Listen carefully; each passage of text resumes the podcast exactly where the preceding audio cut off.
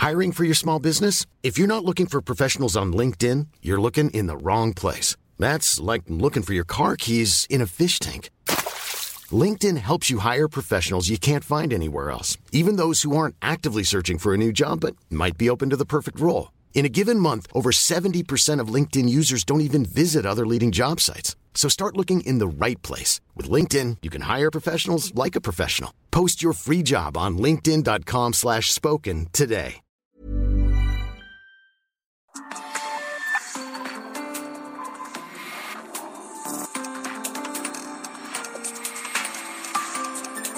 Bienvenidos a República H. Vamos a Quintana Roo rápidamente porque en Quintana Roo Roberto Palazuelos dejó la gubernatura, dejó la posibilidad de contender por la gubernatura de Quintana Roo. Se le cayó la candidatura al actor y empresario, de acuerdo a información que él mismo dio a conocer por la tarde y eh, luego de conversaciones con la dirigencia del partido.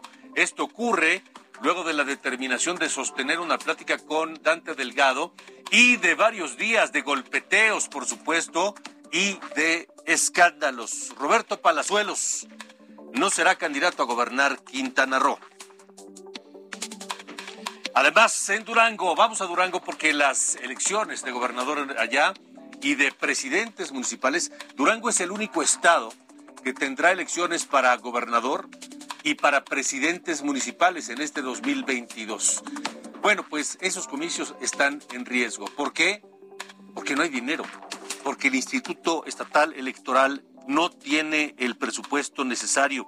Eso lo dio a conocer el presidente de este organismo, Roberto Herrera Hernández, quien dijo que hacen falta al menos 93 millones de pesos para garantizar los comicios y pues al no tener dinero quedan pendientes las licitaciones del programa de resultados eh, electorales preliminares, ese que nos permite a todos pues más o menos darnos una idea de cómo van las elecciones horas después de, de, haber votado.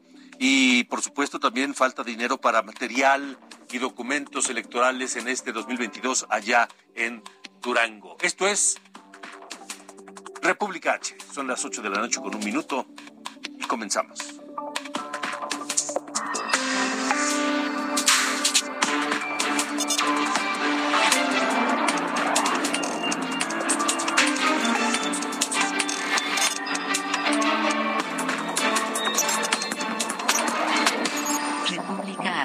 Con Alejandro Cacho.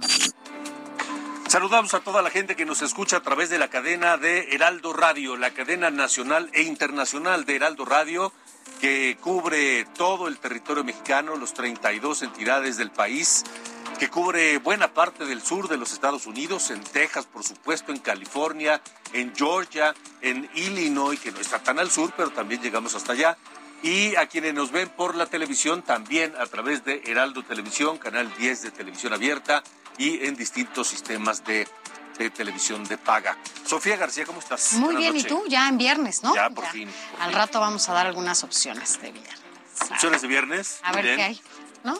Muy bien. Para ver qué se te antoja, por ejemplo. Muy bien, muy bien.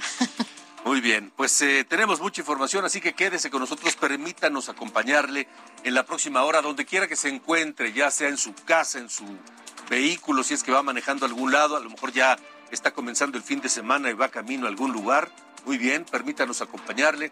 Tal vez todavía está trabajando como nosotros en su negocio o en su oficina. En un taxi. En un taxi, donde sea. Un saludo grande y permítanos acompañarle. República H. Bueno, está tomando gas, está creciendo este, eh, pues, eh, presencia de anuncios espectaculares que promueven la imagen del presidente López Obrador en todo el país de cara a este proceso de revocación de mandato que se llevará a cabo el próximo 10 de abril. Este asunto se lo se lo comentamos, lo manejamos aquí en República H durante esta semana, pero ya se ve cada vez más en distintos sitios de la República y cada vez más eh, pues organizaciones, partidos políticos, políticos en el país, eh, pues ponen atención en esa publicidad. Por ahora, la Comisión de Quejas y Denuncias del Instituto Nacional Electoral emitió medidas cautelares para detener la propaganda gubernamental desde Palacio Nacional ante la veda electoral previa a la jornada de revocación de mandato. Como le decía, el INE solicitó que se retire de Internet la propaganda en un plazo máximo de tres horas. Esto ocurre luego de una denuncia interpuesta por el partido Acción Nacional. Y como le digo, esta semana pues eh, le hemos dado cuenta de la presencia de estos anuncios espectaculares con la imagen del presidente para promover la consulta del 10 de abril de revocación de mandato en eh, algunos lugares. Han aparecido en lugares como Tamaulipas, en Oaxaca, en Hidalgo, pero hay, hay otros, no son los únicos, también en Michoacán, en Aguascalientes, incluso aquí en la Ciudad de México hay estos anuncios eh, que aparecieron en bardas, que han sido pintadas y que dicen yo voto AMLO, hashtag que siga. Es parte de esta pues propaganda que se hace en torno de la revocación de mandato y apoyando al presidente. Así es, y además en estos estados que acabas de mencionar, donde también cambiarán de gobierno, ¿no? O sea, eso es, claro. o sea, va ahí dobleteando este, pues este impulso, ¿no? De las, de las encuestas. Cuando se supone que hay una veda, ¿eh? Así es, y además larga, muy larga, justo por esta esta revocación y, y, justo esto por lo que dices, bueno, las bancadas del PRI y del PAN en el Senado pues pidieron que en el INE se investigue este caso y señalaron que pues que el instituto está obligado a indagar en los recursos utilizados para instalar los anuncios, pues consideraron que se trata de una campaña nacional. Eso es lo que dicen las bancadas, ¿no? Pero bueno, pues veamos qué, qué sigue en este caso y como bien dices, pues a nosotros nos hicieron llegar estas denuncias a través de nuestro WhatsApp. Precisamente Durango es uno de los eh, estados donde aparecieron estos anuncios. Saludos a quienes nos escuchan por Heraldo Radio, allá en la zona de la laguna, esta zona tan próspera del norte de México. En el 104.3 de FM, un abrazo grande a todos allá en la laguna, porque la dirigencia estatal del PAN dice que Morena está detrás de esta campaña. Y mira, si camina como pato, grasna como pato, tiene pico y patas de pues pato, pues ¿qué será, no? Ganso. Ganso. sí, bueno. Por lo pronto los anuncios tienen el color marrón de morena. Ignacio Mendíbel, vamos contigo al reporte allá en Durango. Buenas noches. ¿Qué tal? Muy buenas noches, los saludos desde Durango Capital. Efectivamente, amaneció prácticamente tapizado Durango con estos espectaculares donde generalmente se anuncian empresas particulares, funerarias, eh, florerías, eh, comercios de papelerías. Bueno, pues aquí prácticamente no hay espectacular que no se vea el rostro del presidente de la República y la leyenda que acabas de comentar. Así que los mismos partidos de oposición y más lo que esta alianza va por Durango, pues han manifestado que en esos espectaculares en tiempos anteriores se han puesto la propaganda de los candidatos de Morena del Partido del Trabajo. Hoy están exigiendo que la autoridad federal electoral proceda de manera inmediata porque no es posible que se esté haciendo este tipo de propaganda y política cuando hay veda, aunque pues aquí los mismos morenistas han señalado que pues están en su derecho las organizaciones civiles porque ellos no son, son ajenos a esto, sino que ellos aseguran, los de Morena,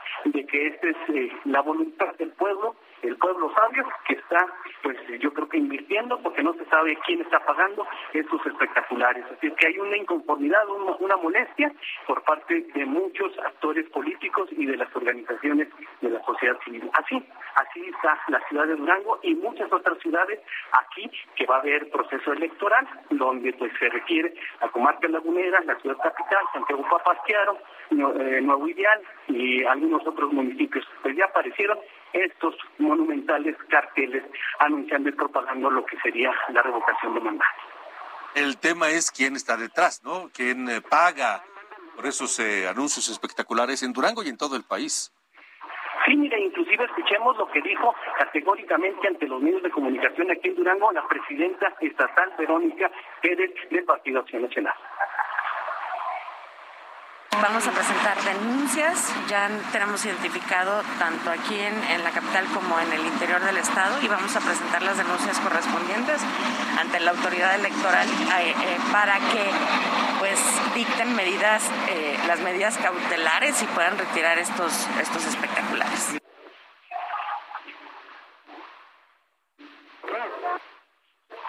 Como ustedes acaban de escuchar, esta es la manifestación de la líder del Partido Acción Nacional, que es el partido en estos momentos con más fuerza y que ha estado pues señalando cada una de las irregularidades y que se están violentando pues los derechos de la población y toda la obligatoriedad de seguir la ley, pero pues pareciera que Morena pues no tiene ley que lo someta.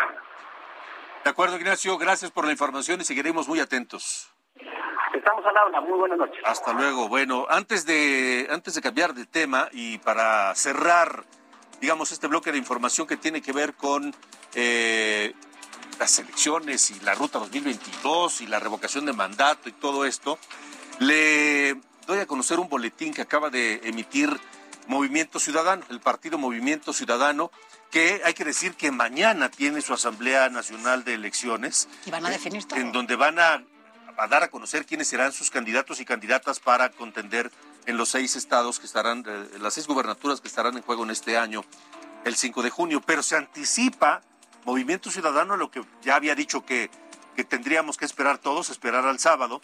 Se anticipa y ahora da a conocer a través de un, de un comunicado que, eh, pues sí, lo que le decíamos al principio de, de, República H, que no será Roberto Palazuelos su candidato a gobernador de Quintana Roo. Dice que Movimiento Ciudadano se ha mantenido firme en su convicción de defender las causas ciudadanas y abrir espacios a hombres y mujeres que asumen con valor y honestidad su responsabilidad de trabajar para hacer de México un mejor lugar para todas y todos. Bueno, choro, ¿no?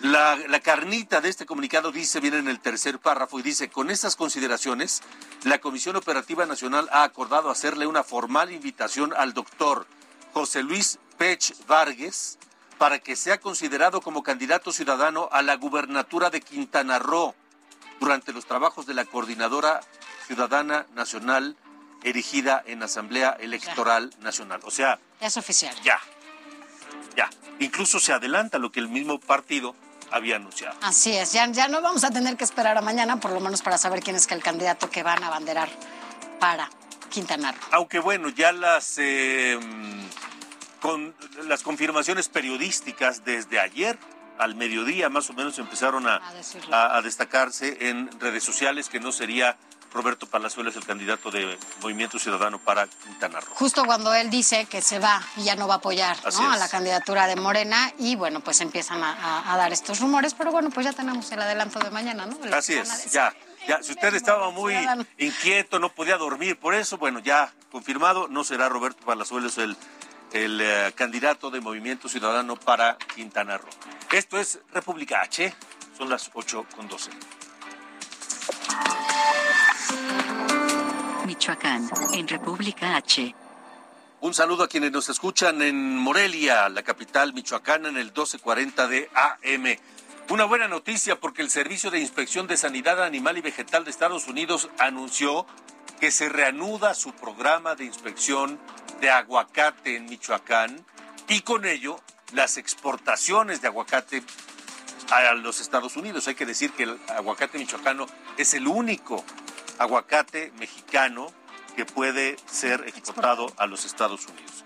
Esta es una buena noticia que ya desde ayer también estábamos adelantando, pero que ya, ya, ya, tiene la confirmación, no solamente del canciller mexicano, que fue el que lo adelantó, sino también ahora por parte de eh, la autoridad de los Estados Unidos, que es este Servicio de Inspección de Sanidad Animal y Vegetal de los Estados Unidos, que informó que sostuvo pláticas y acuerdos con la Senacica en México, que es un organismo de la Secretaría de Agricultura, y promulgaron medidas adicionales para asegurar la seguridad de inspectores estadounidenses que trabajan en el campo mexicano. Ah, es una buena noticia. Buena noticia. Y bueno, vámonos ahora hasta Chihuahua, ¿no? Ahora hasta allá donde esta mañana Alejandro pues estuvo allá el presidente Andrés Manuel López Obrador y declaró llevar Muy buena relación con la gobernadora Maru Campos, ¿no? Que además, ¿te acuerdas? Estuvo también en su informe. ¿Te acuerdas que estuvo, ahí? Estuvo en el informe del primero de diciembre. Ajá, y bueno, ahí tuvo algunos desencuentros, por cierto, con algunos panistas. Y bueno, además de presumir esta buena relación con, con la gobernadora de Chihuahua, dijo que trabajan en conjunto para atender las demandas de ese estado y de gira por trabajo. Allá el presidente aseguró que pues ambos gobiernos ya trabajan de manera coordinada y conjunta para atender las demandas del pueblo de Chihuahua y en este caso lo relacionó sobre todo con el tema de seguridad. No tenemos permiso para pelearnos cuando se trata de la seguridad de los ciudadanos. Podemos tener diferencias, pero trabajar juntos para garantizar la paz y la tranquilidad de los ciudadanos. y en tanto, la gobernadora de Chihuahua, Maru Campos, resaltó los avances en materia de seguridad y dijo que se han alcanzado en sus primeros cinco meses de gobierno buenos resultados. Aseguró que esto es gracias a la Mesa de Seguridad Estatal. Los tres municipios y los tres de los 50 municipios del Estado registran avances en materia del combate a la seguridad. Así lo dijo. Tres de los 50 municipios contemplados en esta estrategia federal de seguridad eh, son del estado de Chihuahua, Cuauhtémoc, Chihuahua y Ciudad Juárez. Y en estos tres municipios tenemos buenas noticias que darle hoy al estado de Chihuahua y a nuestro país. La entrevista en República H. Vamos, seguimos, seguimos por el norte de la República Mexicana. Vamos ahora a Sonora, donde allá está un reclamo de juicio político a la exgobernadora de Sonora, Claudia Pavlovich. Eh, ¿Por qué? Bueno, vamos a platicar con Gildardo Real, él es el presidente del Partido Acción Nacional en Sonora. Gildardo, gracias por estar aquí en República H. Buenas noches. El agradecido soy yo, mi estimado Alejandro, Sofía, un saludo desde Sonora.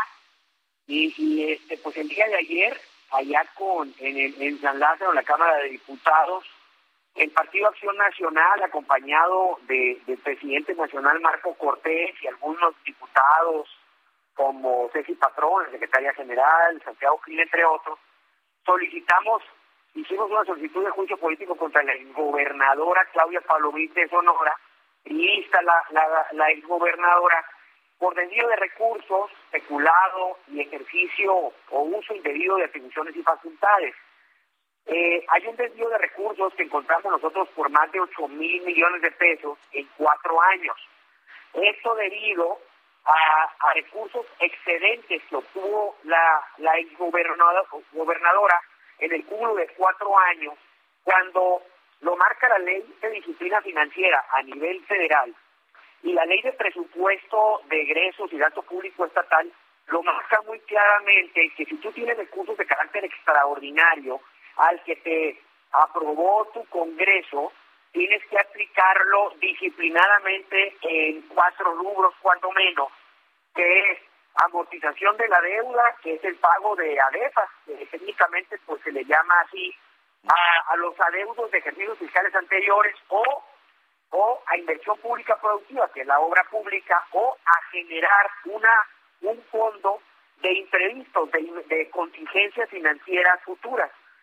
La, la gobernadora no lo aplicó en ninguno de, estas, de estos rubros. Año con año tenía entre en promedio dos mil millones de pesos que dieron un cúmulo de ocho mil y que lo mandaron a partidas opacas, eh, falsas de transparencia como servicios generales, eh, asesorías, eh, imagen, cosas así, que es muy fácil desviarlo, eh, ese tipo de recursos. Nosotros lo estuvimos observando como Partido Acción Nacional los últimos tres años y ahora hicimos dos denuncias. Una denuncia penal en la Fiscalía Anticorrupción del Estado de Sonora y una solicitud de juicio político en San Lázaro, esperando que le den una, un correcto seguimiento.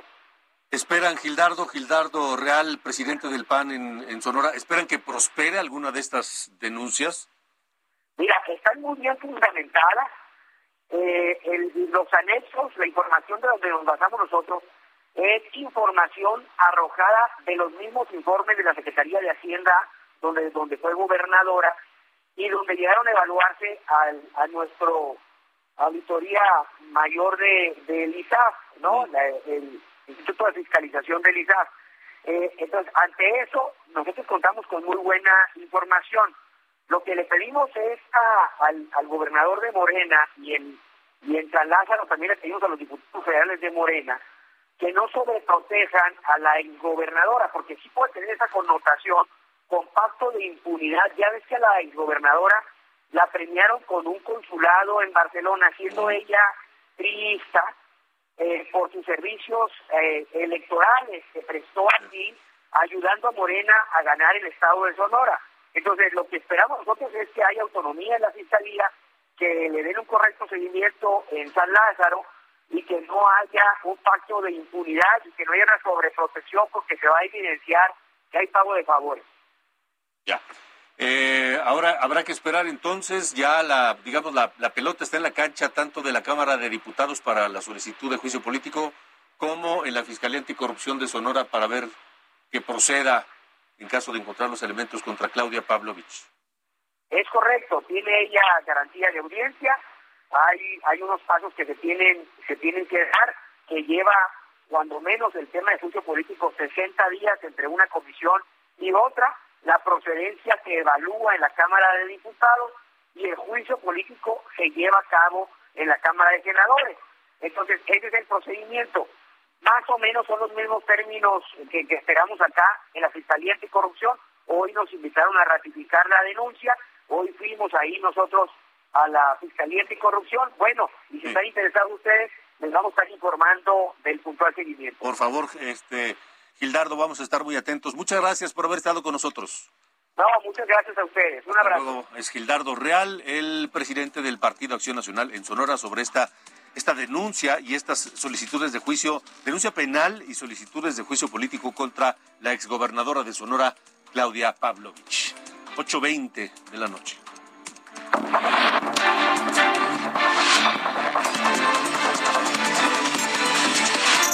Entre curules con Sofía García. Bueno, pues vamos a platicar hoy viernes, Alejandro, pues de buenas noticias, ¿no? Porque pues ya nos vamos por lo Venga, sí, tranquilos, aunque sea entre curules para que veas que también hay buenas propuestas por allá. Resulta que en el Senado se presentó un nuevo proyecto de ley que busca eh, elevar el mínimo de vacaciones de 6 a 12 días al que tienen derecho los trabajadores en México desde el primer año de labores en una empresa, periodo que se incrementará en dos días por cada año de trabajo hasta acumular 20 días. O sea, está padre, ¿no? 20 días. O sea, el mínimo, ¿cuántos van a ser? ¿12? El mínimo 12 y lo que quieren, que es el que más o menos ahorita se tienen en algunas empresas, de acuerdo al número de años acumulados. 12 días hábiles. Hábiles, sí, sí. Y lo que quieren es llegar a 20. Esto es porque México es uno de los países en la región con más regulación deficiente en esta materia, sobre todo en el ámbito laboral.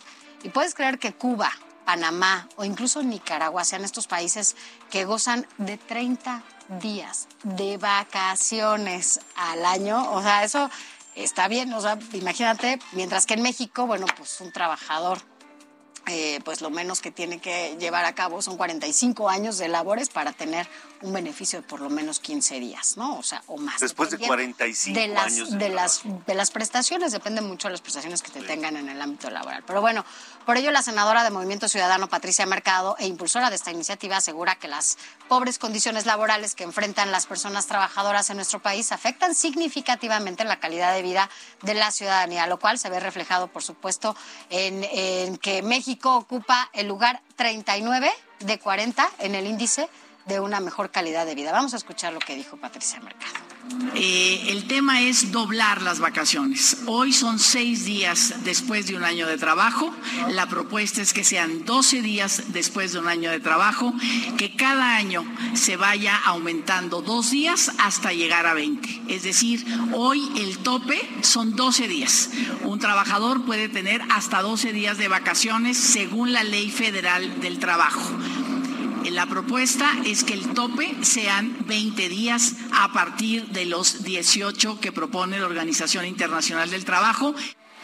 Así que bueno, imagínate, con 20 días al, pues sí, al año, ¿no? Que tengas de vacaciones, por lo menos puedes planear unas buenas vacaciones, en donde incluso no sé si te ha pasado que te vas de vacaciones y regresas más cansado de cómo te fuiste por, por tus recorridos o porque vas, en algunas ocasiones la gente que va con niños, Pero, a ver, a ver, a ver. Esto, es, este periodo, estos 12 días, digamos, son aparte de las vacaciones de Semana Santa, Navidad, etcétera. Aparte. Aparte de las oficiales, ¿no? Aparte incluso de los puentes que tenemos. Es que ¿cuáles son las oficiales? Pues las que están en el calendario, este. Pues sí, pero a ver, a ver. Primero de mayo, veintitantos de, o sea, los. Pero esos son, esos son fines de semana largos, los puentes. Pero por ejemplo en Navidad, la, última semana del año no son oficiales. Ah, ah, bueno, ¿hace cuánto no tienes unas vacaciones largas? No, hombre, hace 10 eh, años. Largas. ¿Cuáles fueron tus vacaciones más largas? Así de que te hayas sido de, verdad descansado y dedicado Me tiempo. Eché 32 días. No, y vale la pena. Sí, la verdad sí. ¿Y no te gustaría repetirlo? Sí. ¿Ande? ¿No te gustaría repetirlo? Ah, claro, claro que me gustaría. Ahora, el tema va a ser pues juntar la lana para poderte ir todo, todo ese tiempo de vacaciones. Pero no importa, mira, por algo se empieza. Ya tienes los días. Ya. ¿No? Ya con eso por lo menos Luego consigues el dinero. Oye, nada más decirte que esto mejora muchísimo la calidad de vida. Sí, sin duda. Que esto sí se ve reflejado en tu día a día. Vámonos a una pausa. Son las 8.25. Estamos en República. I'm Sandra, and I'm just the professional your small business was looking for. But you didn't hire me because you didn't use LinkedIn jobs. LinkedIn has professionals you can't find anywhere else, including those who aren't actively looking for a new job but might be open to the perfect role, like me. In a given month, over 70% of LinkedIn users don't visit other leading job sites. So if you're not looking on LinkedIn, you'll miss out on great candidates like Sandra. Start hiring professionals like a professional. Post your free job on linkedin.com slash spoken today. H, regresamos. Regresamos. República H con Alejandro Cacho.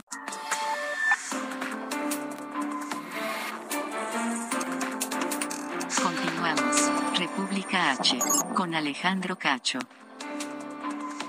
Continuamos, continuamos en República H. Gracias por estar con nosotros. Estamos Sofía García y Alejandro Cacho saludándole en esta noche de viernes e invitándoles a que nos escriban eh, todo lo que quieran a través de nuestra línea de WhatsApp. Sí, todo.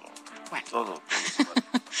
¿Cuál es el WhatsApp? Eso está bien, es el 5624 1047 10. Se lo repito, 5624 1047 10. ¿Ya escuchó? Escríbanos lo que quiera. Pero el chiste es que nos escriban eso. Así es, así es. Continuamos con la información y un tema que ha dominado la agenda en México, pero también está comenzando a llamar la atención, más que a llamar la atención, a provocar reacciones en el extranjero. Y es el riesgo que corremos los periodistas simplemente por ser periodistas en México.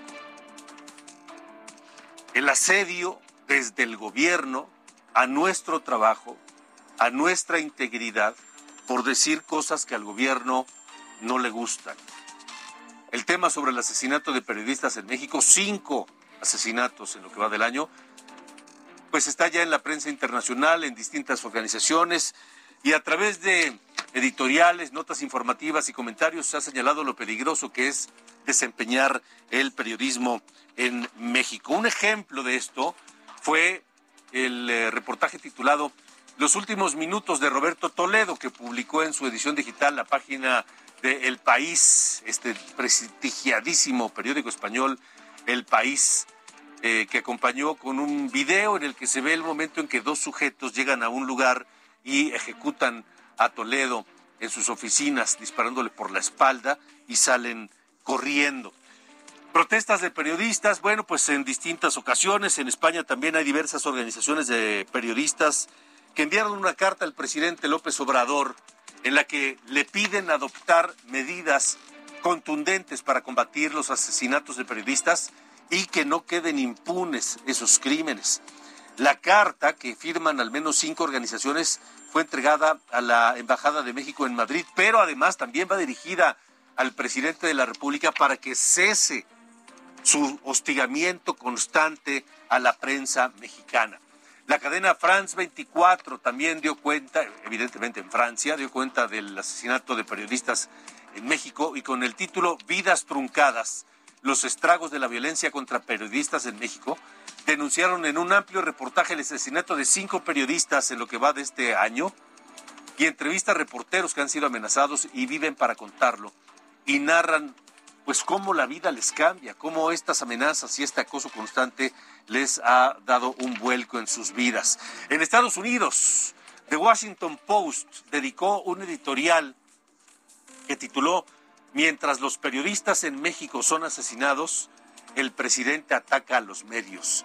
Y The Washington Post es sumamente duro en este editorial eh, con el presidente López Obrador, porque consigna que López Obrador aprovecha sus conferencias matutinas para atacar a periodistas y medios de información, con lo que envalentona a quienes atacan a los periodistas en medio de una oleada de violencia, dice The Washington Post. Pero no solamente eso, The Washington Post dice muchas otras cosas, da cuenta de cómo el, eh, el gobierno de México, el presidente López Obrador, pues... Eh, dio a conocer en su conferencia de prensa mañanera pues eh, los eh, ingresos de Carlos Loret de Mola y eh, por supuesto también habla de que esto simple y sencillamente es completamente irregular. Dice The Washington Post en este editorial que México está experimentando uno de los periodos más letales para los periodistas con cinco asesinatos en lo que va del año. Pero en lugar de abordar estos peligros, el presidente López Obrador dedicó gran parte de su conferencia matutina habitual del viernes 11 a atacar a uno de los periodistas más críticos de México. El viernes, en un descarado intento de desacreditar e intimidar, repito, viernes, en un descarado intento por desacreditar e intimidar, López Obrador presentó una diapositiva que pretendía mostrar los ingresos de un periodista crítico. Compartir públicamente, dice The Washington Post, compartir públicamente la información financiera confidencial de un ciudadano es un abuso de poder sin precedentes. López Obrador también ha amenazado con pedir a las autoridades fiscales que confirmen esta información, lo que violaría las leyes de privacidad en México. Y continúa el editorial. López Obrador reiteró los ataques el lunes 14 y calificó como golpeadores mercenarios y vendidos a quienes publican artículos críticos. El incidente marca un nuevo golpe a su tensa relación con los medios. A menudo se ha quejado del periodismo crítico hacia su gobierno, llamándose a sí mismo el presidente más atacado en los últimos 100 años. Su diatriba, dice The Washington Post, su diatriba más reciente solo envalentona a quienes atacan a los periodistas en medio de una oleada de violencia contra los reporteros. Y termina el editorial. La escalada de violencia es una mancha en el historial democrático de México.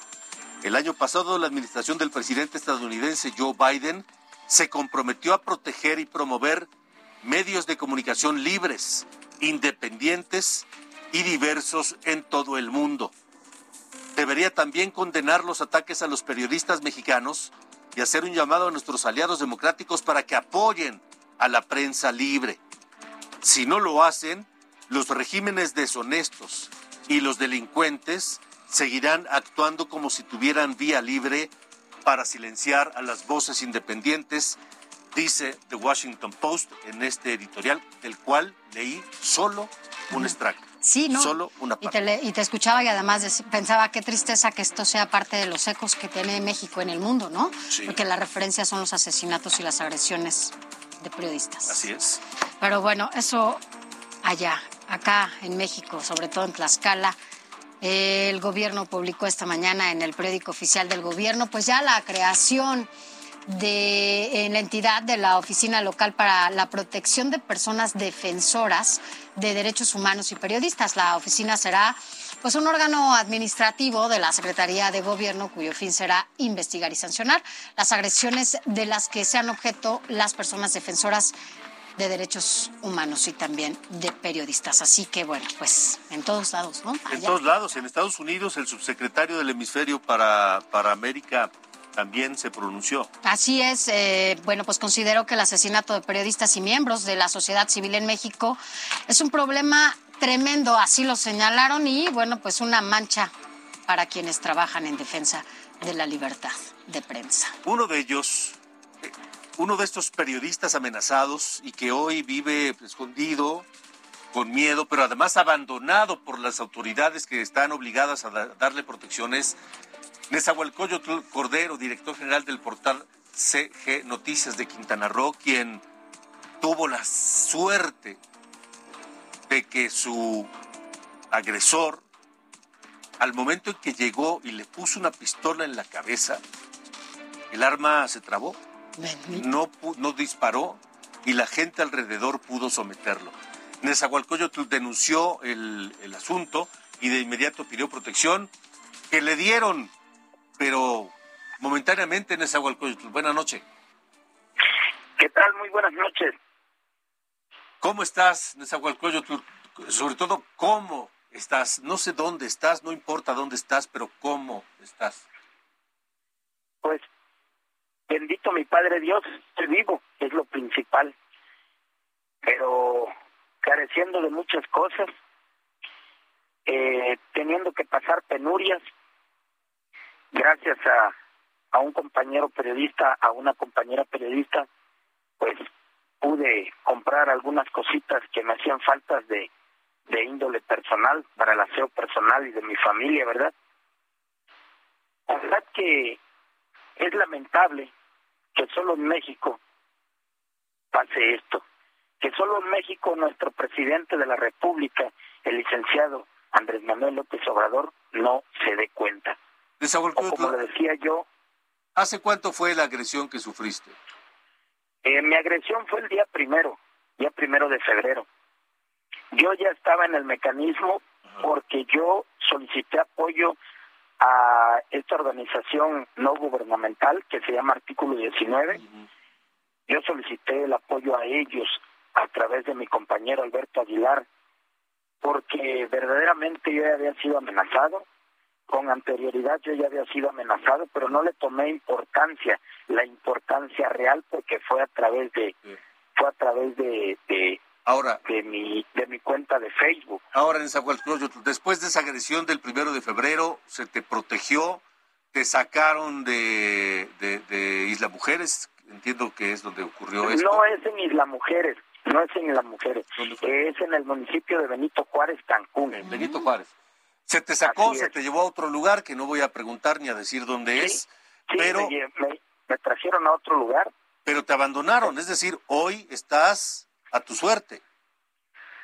Pues prácticamente sí tengo dónde vivir, sí tengo que comer, porque aquí me dan la comida, pero ya me dijeron que mañana tengo que abandonar aquí donde estoy y este y pues no sé dónde me van a llevar no sé qué como tú bien lo dices estoy a mi suerte. Eh, hace un día atrás y todos los días que he estado acá que llegué el día 2 de febrero yo aquí que verdaderamente pues no no no tenía yo ni para pasaje. Hoy ya pude salir ya conocí el centro de donde estoy, caminando, eh, ya de regreso eh, preguntando, pues ahí ya agarré un, un este microbús, ya pude llegar a donde estoy, pero anteriormente todos los días, desde el día 2 de febrero a la fecha, yo no podía salir, yo no podía, no tenía yo pasta de dientes, no tenía pero, yo a ver, Nezahualcóyotl, ¿tienes protección? ¿Alguien no, tienes protección? Ninguna. Eh, de hecho, apenas ayer me entregaron el botón de pánico. Tenía yo una, una semana que lo había yo reportado, el botón de pánico o de asistencia, como le llama este el mecanismo de protección. Eh, le dije, oiga, eh, no sirve, les hablé por teléfono, no sirve, no me está funcionando, no está cargando. Me dijeron que me lo iban a cambiar apenas ayer. Y se tardaron una semana en cambiártelo. Ahora, ¿qué te dicen? ¿Qué te dicen? ¿Qué te dicen estas personas que en teoría tienen la responsabilidad de resguardar tu vida y la de tu familia? ¿Qué te dicen? Pues me dicen que, que por seguridad tengo que estar acá donde estoy. Que, que tengo que estar mínimo un mes. Pero yo les digo, eh, yo necesito este, que me lleven a donde yo soy, que me pongan escoltas, que me pongan un vehículo para que yo pueda ejercer mi labor ejercer mi trabajo, porque es una manera, yo siento que el mecanismo es una manera de callarte, porque te extraen del Estado de donde perteneces, sí es cierto, por tu integridad física y la de tu familia, está bien, voy de acuerdo, pero oiga, no hay las garantías. Yo aquí no conozco a nadie, no sé para dónde ir, no sé qué hacer. eh, ¿Qué piensas hacer, que ¿Qué, qué, qué, piensas hacer? Pues yo mañana voy a ver qué me dicen, eh, porque me dieron una tarjeta, me dieron una tarjeta de, de vales de despensas, pero quise agarrar un taxi con la tarjeta esa y me dijo el taxi que no, que no, que no, que no le servía. Eh, luego, este, quise comprar en un, un agua en una tienda, me dijeron que no, que no la aceptan. Todo tiene que ser en los grandes súper. De acuerdo. Pero, pero no puedo hacer más de tres compras. De acuerdo. O sea, de verdad, eh, todo es confuso. Esto me cambia la vida. Mis niñas dicen que cuando nos vamos a casa, mis niñas están, este, ya ahorita ya hay clases presenciales en Quintana Roo. Yo necesito que mis hijas no pierdan, claro, este, muy bien. pues, el, el, el año escolar, el ciclo escolar. De verdad que yo, eh, a través de tus medios, Alejandro, si me lo permites, eh, yo quiero eh, eh, hacer esta ayuda, eh, pedir este apoyo a todos los compañeros que se unan, por favor que me apoyen, que, que, que, que si necesitan una entrevista, ahí está mi número, con todo gusto yo se las doy, que me apoyen para que me regresen a mi estado, para que yo no pueda andar de mendigo pidiendo una moneda y que yo pueda hacer mi trabajo allá en Quintana Roo, en especial en Cancún. Nezahualcóyotl Cordero, gracias por haber estado con nosotros. Seguiremos en contacto y pendientes. Y por supuesto. Sí, muchas gracias. Estoy a tus órdenes. Buenas Bueno, noches. Hasta luego, buenas noches. Y esa es la realidad de muchos periodistas amenazados en este país, perseguidos y muchos, muchos también desaparecidos. Son las 8.45. San Luis Potosí, en República H. Allá en San Luis Potosí, el gobernador Ricardo Gallardo instaló el Consejo Consultivo Potosí que coordinará acciones que permitan generar mayores oportunidades de crecimiento y desarrollo. Hoy es un día histórico y simbólico para San Luis Potosí, sin lugar a dudas.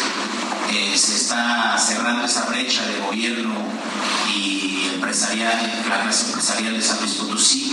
Se está aperturando todas las ventanillas del gobierno del Estado para que podamos tener un crecimiento ordenado, pero sobre todo sustentable y rápido, que es lo que hoy necesitamos. Eso es la primera finalidad de este consejo y sobre todo, bueno, pues como lo he dejado muy claro, es la planeación del tema de infraestructura y la planeación de un mejor estado para vivir. Ricardo Gallardo afirmó que uno de los ejes fundamentales de su gobierno es lograr un Estado próspero con una justa distribución del ingreso y la abundancia. Los empresarios, 15 de los empresarios más importantes del Estado, reconocieron que Gallardo entiende muy bien que con la infraestructura actual de San Luis Potosí no es posible competir con los estados vecinos y que este es un esfuerzo sin precedentes por estar en condiciones de competir. Son las 8.46. Colima, en República H. Vámonos ahora hasta Colima y allá saludamos a quienes nos siguen y nos escuchan por el Heraldo Radio en el 104.5 de FM. Y bueno, además de saludarlos, la verdad es que todavía nos pesa que allá la violencia pues siga desatada. Ahora hubo una balacera en la capital a tan solo dos cuadras del Congreso del Estado, pero quien tiene todos los detalles, como siempre, Marta, eres tú, Marta de la Torre, nuestra compañera y corresponsal en aquel estado. ¿Cómo estás? Buenas noches. ¿Qué tal? Buenas noches, Sofía, Alejandro. Buenas noches al auditorio. Efectivamente, como bien lo mencionas, hace apenas una, un par de horas, a las 6:15 de la tarde, se registró esta eh, pues balacera, un homicidio de un hombre en el barrio Salatón de Juárez, a dos cuadras del Congreso del Estado y a una cuadra del C5. Este eh, homicidio pues se dio de manera similar al registrado el día de ayer, Sofía, en el que pues eh, mataron a tres personas en este mismo punto. En el barrio Salatón de Juárez ya son dos días consecutivos en el que se registra pues el homicidio de personas, tres el día de ayer, hoy otra persona más, un hombre de aproximadamente 50 años de edad que recibió eh, varios balazos en diferentes partes del cuerpo y esto por parte de sus agresores quienes pues viajaban en un vehículo eh, de acuerdo con los reportes preliminares del color gris, donde se dieron a la fuga. De ninguno de estos dos hechos se ha registrado ninguna persona detenida, a pesar de que, bueno, pues está ahí cerca de las instalaciones del C5, donde, bueno, pues están todas las corporaciones y también están, pues, todos los, eh, eh, las videocámaras y todos los, el equipo de vigilancia que tiene el estado de Colima precisamente para resguardar la seguridad. En, en esta tarde todavía se están levantando los indicios de este último homicidio, el registrado, como les comentaba, a las 6.15 de la tarde, y bueno, pues para eh, también hacerse cargo del cuerpo y realizar pues la necropsia de ley correspondiente. Ya son dos homicidios en este punto que se suman a otros homicidios más. Cabe destacar que en estos 11 días de violencia, si contamos desde el pasado 7 de febrero, ya son más de 30 homicidios los registrados. Esto a pesar del reforzamiento de la seguridad de la llegada de elementos del ejército mexicano, la Marina, la Guardia Nacional, quienes están realizando pues una gran cantidad de filtros para verificar precisamente la posesión de arma de fuego de diversas personas, pero a pesar de todos estos un operativo especial que se lleva a cabo en todo el estado, pues siguen ocurriendo todos estos hechos de violencia. Sofía Alejandro. Bueno, pues estaremos al pendiente, ojalá que todo baje. Gracias Marta de la Torre por tu reporte. Gracias, buenas noches. Gracias, ya son las 8 de la noche con 49 minutos. Sonora, en República H. Bueno, pues mire, tras los ataques en Caborca, allá en Sonora, continúan desaparecidos los jóvenes. Eh, y quien tiene toda la información de todo lo que está pasando allá es Gerardo Moreno. ¿Cómo estás, Gerardo? Buenas noches. Hola, ¿qué tal? Buenas noches, Sofía, Alejandro. Es un gusto saludarles. Y como bien comenta, te platico que todavía el día de hoy y durante todo el fin de semana se mantendrá la presencia reforzada del estado de fuerza en el municipio de Caboca, ubicado acá al norte de Sonora, y en todo el noroeste del estado, esto luego de los enfrentamientos y balaceras ocurridas la madrugada del pasado miércoles. En estos momentos se informó que hay 200 elementos de la Secretaría de la Defensa Nacional y 200 elementos de la Guardia Nacional, más presencia de la Policía Estatal de Seguridad Pública y la Policía Municipal de Caborca. Como bien comentabas, en cuanto a los últimos avances, ya fueron localizados tres de los cinco jóvenes que fueron reportados que se privaron de su libertad. Entre ellos se encuentra el joven Sebastián Manríquez, hijo del periodista y locutor de Caborca, también llamado Sebastián Manríquez. Y también la fiscalía informó que se encontró a Eduardo, eh, Eduardo que también estaba junto con Sebastián, aunque fueron localizados en horarios diferentes y en lugares diferentes. Por ejemplo, Sebastián fue localizado a las seis de la mañana eh, sano y salvo y fue hasta las doce del mediodía, también del día de ayer jueves cuando fue localizado Eduardo Alejandro Uribe. Eh, continúa el operativo de búsqueda de los otros dos jóvenes que aún no, aún no han aparecido de, en los hechos ocurridos en esta balacera y hasta el momento se sigue manteniendo la cifra de solo dos personas privadas de su libertad y tres detenidos con armas de fuego, algunos que tocaron con armas que se conoce de asalto tipo AK-47, varios cartuchos útiles y un vehículo tipo pick-up de modelo reciente, el cual contaba placas de Arizona y tenía reporte de robo allá en el vecino estado. Y al día de hoy les comento que el gobernador Alfonso Durazo por fin habló de este tema y aseguró que estarán reforzando el proceso de judicialización en Caborca para llevar ante la justicia a los integrantes de los grupos criminales que operan en este municipio y que el pasado miércoles participaron en estos enfrentamientos, los cuales aseguró que ya tienen plenamente identificados con acciones de inteligencia. Indicó que se trata de grupos delictivos que tienen décadas asentados en esa región del desierto y que con apoyo de la Comisión Nacional Antisecuestros y la Fiscalía de Justicia estarán emitiendo las órdenes de aprehensión los próximos días. Bueno, pues muchas gracias. Gracias por tu reporte, Gerardo. Buenas noches. Buenas noches. Bueno, vamos ahora a Tamaulipas. Tamaulipas, en República H. Saludos Tampico, nos escuchan por el 92.5 de FM allá en Tampico, Tamaulipas, en eh, Matamoros y Brownsville por el 93.5 y en Reynosa y McAllen por el 91.7. Cosa rara lo que está ocurriendo en Tamaulipas. Han encontrado varios vehículos con placas apócrifas desde hace tiempo. Carlos Juárez, tú tienes toda la información. Adelante, buena noche. Hola, ¿qué tal Alejandro? Sofi, un gusto saludarlos desde Tamaulipas. Efectivamente, justamente en la ciudad de Tampico, la Policía Estatal de la Secretaría de Seguridad Pública del Estado ha detectado 16 unidades con placas sobrepuestas. Todos estos, eh, los operadores han señalado que las están comprando a través de las redes sociales, principalmente Facebook. El delegado regional de la Policía Estatal, Francisco Valdemar Martínez Torres, hizo un llamado a la población a dejar de estar comprando estas láminas que resultan ser de unidades robadas o bien piratas. Veamos las declaraciones. Al hacer la compra por internet, pues no son factibles este este tipo de de placas, así que se les hace la invitación a la ciudadanía pues que se abstengan de, andar adquiriendo este tipo de, placas. Alejandro Sofía, esa es la información de Tampico. Ahí la autoridad hizo el exhorto porque pueden ser incluso processados ante la Fiscalía General del Estado. Muy buenas noches. Bueno, gracias Carlos. Carlos Juárez allá en Tampico, Tamaulipas. Saludos y gracias a usted que nos acompañó hoy en República H. Recuerde que el próximo lunes lo esperamos en Ruta 2022 con mucha información. Así es, mucho, mucho. Después de este fin de semana. Después de, este fin de semana, por lo pronto, pásela bien, descanse, cuídese, por favor, cuídese. La pandemia no se ha terminado. El coronavirus sigue entre nosotros y seguirá. De nosotros depende cuidarnos. Gracias, Sofía. Gracias a ti, Alex. Que tengas buen fin de semana. Igualmente, gracias. Pásenla bien a todos y hasta la próxima.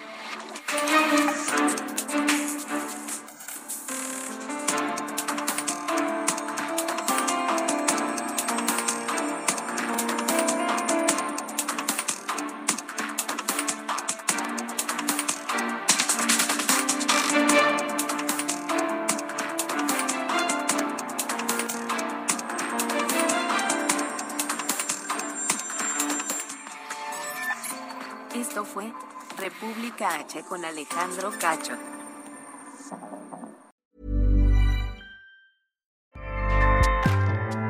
ACAST powers the world's best podcasts. Here's a show that we recommend. The Real Housewives is a guilty pleasure for most, but if you're looking to not feel guilty about that pleasure, tune in to Everything Iconic with me, Danny Pellegrino, where I break down all the messy moments and behind the scenes antics of Bravo's popular franchise. And on Everything Iconic, I also interview celebrity guests like Kelly Ripa, Kiki Palmer, Drew Barrymore, Cameron Diaz, and more about their guilty pleasures, their past work, and so much more. So if you're pop culture obsessed and find yourself watching way too much reality TV like me, tune in to Everything Iconic with Danny Pellegrino wherever you listen to podcasts. ACAST helps creators launch, grow, and monetize their podcasts everywhere. ACAST.com.